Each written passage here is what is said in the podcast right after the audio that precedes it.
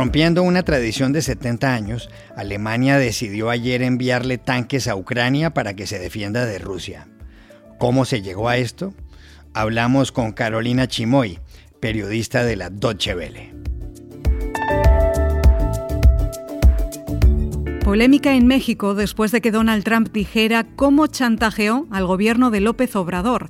Les contamos la historia y también lo que implica con la ayuda del ex embajador mexicano Arturo Sarucán.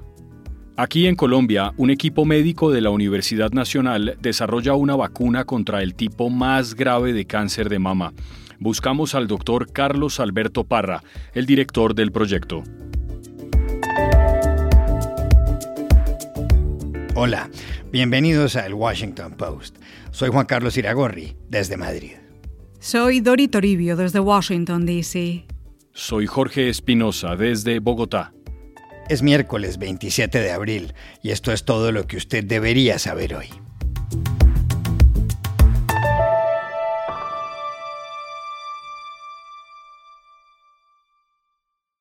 Cuando la invasión rusa a Ucrania entra ya en su tercer mes, la guerra puede dar un giro notable. La clave está en la reunión ayer en la base militar de Ramstein en Alemania, donde se dieron cita delegados de 40 países, incluidos los miembros de la OTAN.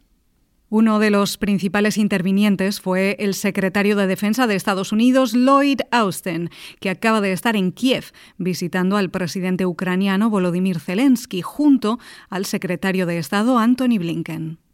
Austin dijo que Ucrania cree que puede ganar y que todos los participantes en ese encuentro piensan lo mismo.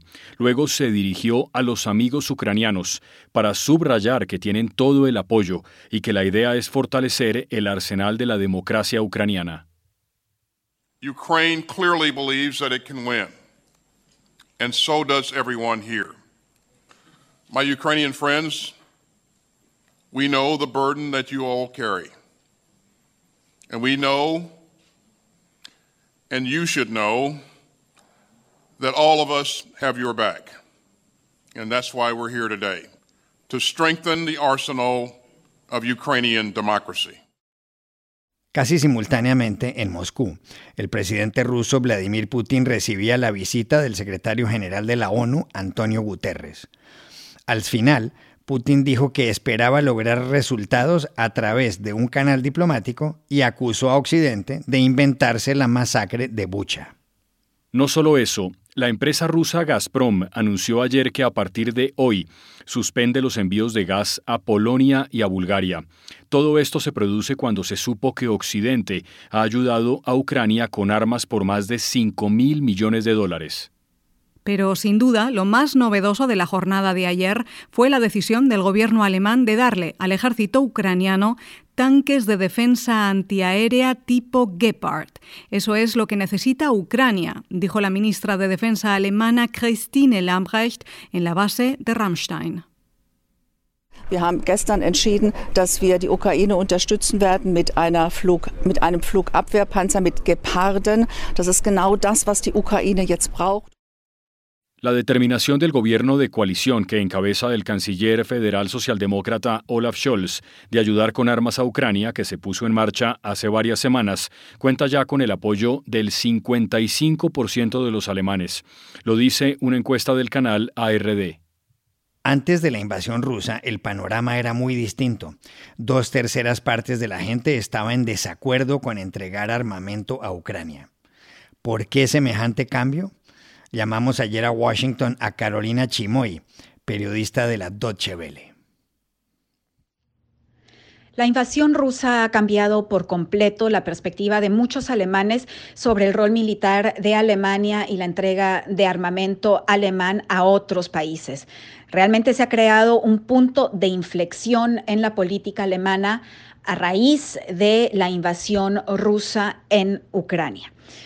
Parte de este gran cambio han sido también eh, las terribles imágenes que hemos visto todos de los difuntos en Bucha, de los cuerpos envueltos en bolsas negras en Ucrania, de las familias huyendo, muchas de estas familias llegando a la estación central de trenes en Berlín. Estas imágenes han recordado a muchas personas en Alemania a lo que ellos escucharon de sus padres o de sus abuelos, las historias de la Segunda Guerra Mundial. Y muchos de quienes escucharon estas historias están ahora en el gobierno alemán.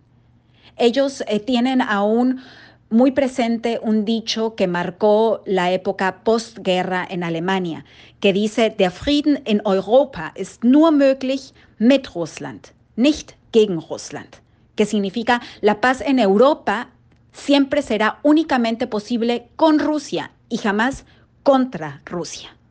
Muchos de ellos están en el gobierno alemán y están marcados por este dicho.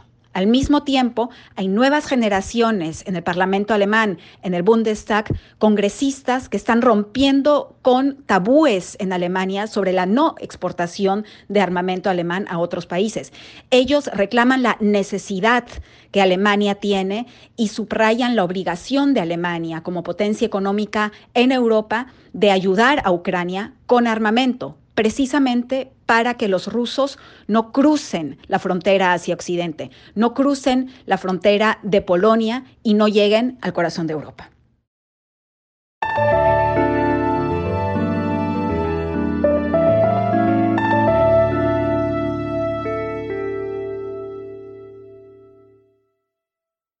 El expresidente de Estados Unidos, Donald Trump, armó esta semana en México una controversia política. Todo por cuenta de lo que dijo el sábado en un mitin en el estado de Ohio, a donde fue a respaldar la candidatura al Senado de J.D. Vance.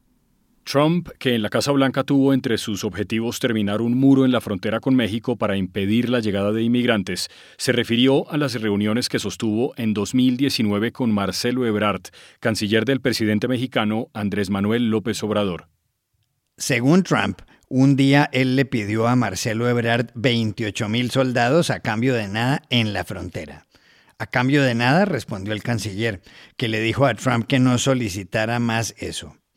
Pero Trump supuestamente le contestó, no me puedes ordenar nada, porque soy el presidente de Estados Unidos.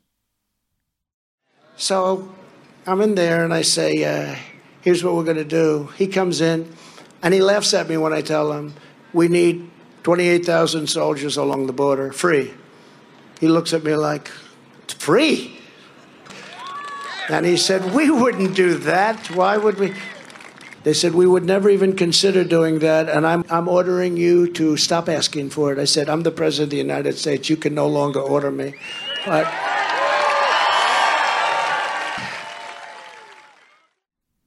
Según Trump, él le dijo a Ebrard, ¿Que no vas a desplegar los 28.000 soldados? Claro que sí, porque es viernes y es la una de la tarde. Si no aceptas, el lunes a las 8 de la mañana ordenaré un arancel del 25% para los automóviles que ustedes ensamblan en México y que antes hacíamos aquí. Entonces, según Trump, Marcelo Ebrard obedeció respondiéndole, Señor, será un honor poner los 28 mil soldados en la frontera. Y Trump añadió en tono burlón en ese meeting en Ohio, será un honor. So I looked at him, I said, you don't think you're going to do this, right? He said, we're not going to do any of them. Why would we do them? We're not going to give you 28,000 soldiers for free. I said, yes, you are. Because it's now Friday afternoon at 1 o'clock. And on Monday morning at 8 o'clock in the morning, I'm putting on a 25% tariff. All of the cars that you stole our industry, stole 32%. And every other product you sell into the United States will be tariffed at approximately 25%, starting Monday morning at 8 o'clock. And he looked at me and he said, Sir, it would be an honor to have 28,000 soldiers on the border. It would be an honor to have stay in frickin' Mexico. Aquí es importante, Dori, advertir a propósito de este mitin que este noviembre, dentro de seis meses, hay elecciones legislativas de medio término en Estados Unidos. Se renuevan los 435 escaños de la Cámara de Representantes y un tercio de los 100 del Senado. Sí, Juan Carlos, y también serán elegidos 36 de los 50 gobernadores. Por eso es que Greg Abbott, gobernador de Texas, republicano como Trump, también ha hecho campaña sobre asuntos relacionados con la frontera con México, donde ha retrasado el tráfico en algunos puentes. El caso Dori es que López Obrador le contestó a Donald Trump el lunes. Dijo que no iba a permitir a ningún candidato o partido jugar con México como si fuera una piñata. Y añadió. A mí me cae bien el presidente Trump, aunque es capitalista. Lo cierto es que eh, nos entendimos y fue bueno para las dos naciones. ¿Cómo entender lo que dijo Donald Trump de Marcelo Ebrard? Se lo preguntamos ayer en Washington al ex embajador de México ante la Casa Blanca, Arturo Sarucán. En sí mismo no hay nada sorprendente ni novedoso en lo que declaró el presidente Donald Trump en su meeting electoral en Ohio el fin de semana. Es decir, desde el 2019 todos sabíamos que México había doblado la rodilla ante la amenaza de Donald Trump de imponer aranceles punitivos a las exportaciones mexicanas si el observador no frenaba los flujos de migrantes centroamericanos que venían cruzando territorio mexicano camino a Estados Unidos. Desde ese momento México eh, se volvió un de facto cómplice de la aplicación de las medidas antiinmigrantes xenófobas del presidente Trump al aceptar eh, lo que es de facto la imposición del eh, programa conocido como Permanece en México, eh, obligando a potenciales refugiados a esperar del lado mexicano la frontera sus audiencias migratorias en territorio estadounidense. las declaraciones del presidente tienen dos vertientes que sí me parecen relevantes. La primera, la obvia, es que esto es parte del libreto político electoral que el Partido Republicano seguirá explotando de camino a las elecciones intermedias de noviembre y seguramente también camino a las presidenciales del 2024. En esto se inscribe el garlito que armó el embajador, el gobernador de Texas, Greg Abbott, en la frontera con México hace una semana, en el viaje del líder de la minoría republicana, Kevin McCarthy, a la frontera ayer.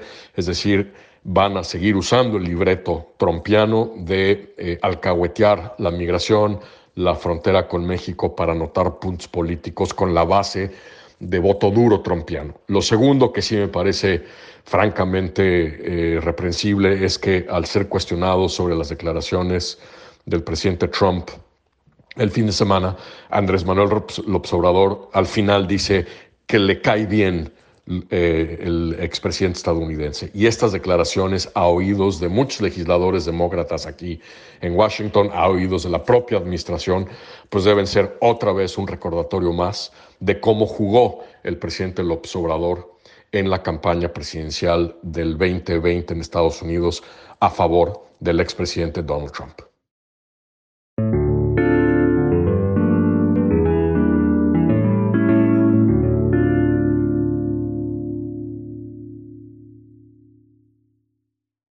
This podcast is sponsored by Monarch Money. Are you saving to reach your financial goals? Reaching those goals isn't just about getting more money, but by managing what you have. And the best way to manage your money? Monarch Money. Monarch Money is a new kind of finance app that's intuitive, powerful, ad-free, and takes the headaches out of budgeting. Try it free when you go to monarchmoney.com slash podcast. Monarch puts all your accounts, investments, transactions, and finances at your fingertips with a complete view of your finances, you'll gain insights on your spending and find new ways to save. Plus, Monarch lets you customize your dashboard, collaborate with your partner, set custom budgets and goals, and track your progress toward them.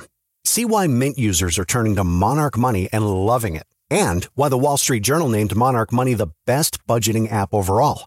Get a 30-day free trial when you go to monarchmoney.com slash podcast. That's M-O-N-A-R-C-H money.com slash podcast for your free trial. monarchmoney.com podcast. Un equipo de investigadores de la Universidad Nacional de Colombia ha puesto en marcha un proyecto para desarrollar una vacuna contra el cáncer de mama triple negativo, que es el más grave de todos. Así lo contó ayer el diario El País de Madrid. El cáncer de mama en general es el más común que existe, incluso por encima del cáncer de pulmón y de otras variedades. Cada año se diagnostica la enfermedad a casi 2.500.000 mujeres en todo el mundo. Hace 16 años el doctor Carlos Alberto Parra, que es profesor titular de la Nacional, doctor en química y con un postdoctorado en microbiología de la Universidad de Washington, empezó a investigar sobre el cáncer de mama triple negativo, muy resistente a los tratamientos. En ese trabajo, el doctor Parra y su equipo, que se llama Grupo de Investigación en Inmunología y Medicina Translacional, lograron hace cinco años la vinculación de cinco pacientes voluntarias, a las que hace año y medio les pusieron la vacuna. ¿En qué consiste exactamente esa vacuna que se encuentra en la fase de estudio clínico? Para saberlo, buscamos en Bogotá al doctor Carlos Alberto Parra. Bueno, primero que todo una precisión. Eh, las vacunas em, que hemos probado y de lo cual habla la nota del diario El País, eh, no son estrictamente hablando vacunas, sino es una estrategia de inmunoestimulación o de inmunoterapia en la cual lo que uno busca con esas vacunas que el sistema inmune monte un sistema de defensa contra el tumor. Las pacientes a las cuales hace alusión el artículo son pacientes que ya habían sido tratadas con quimioterapia y operadas eh, mediante cirugía y el, el, tumor había sido removido. Lo que pasa es que es un grupo de pacientes que tiene un tipo de tumor con unas posibilidades muy altas de recaer. Entonces, con estas vacunas, lo que se trata de prever es eh, la, recaída o que el tumor, que el tumor vuelva, a, vuelva, a aparecer. Para hacerla se toma el tumor como una biopsia cualquiera Mediante una serie de análisis modernos que existen hoy en día se pueden identificar universos de mutaciones o cambios o cosas anormales que tiene el tumor que lo hacen tumor y no un tejido sano. Y con base en esas anormalidades se sintetizan químicamente esas pequeñas eh, cosas anormales. Eso se convierte entonces en el antígeno que se administra en células dendríticas que son derivadas de monocitos de la paciente, por lo tanto es una vacuna 100% autóloga, se eh, da una, unas dosis de varias dosis de vacunación en, en, en periodo de una o dos semanas de intervalo hasta seis eh, eh, dosis hemos probado y lo que se busca es tratar de que el sistema inmune restablezca la vigilancia del tumor y prevenga la recaída o en los casos de los tumores que están aún persistiendo eh, se disminuye el tamaño o desaparezca.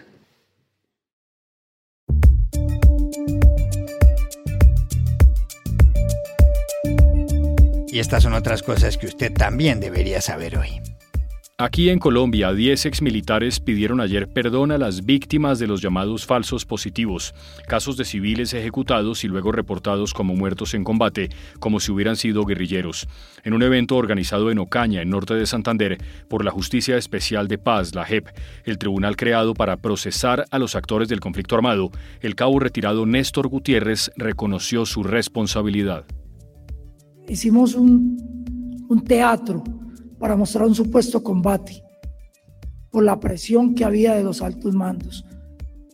Yo ejecuté, yo asesiné familiares de los que están acá, llevándolos con mentiras, con engaños, disparándolos, asesinándolos cruelmente, cobardemente, y ponerles un arma y decir un combate, un guerrillero y manchar el nombre de esa familia, destruir esa familia, dejar unos hijos sin padre, dejar una madre sin hijos.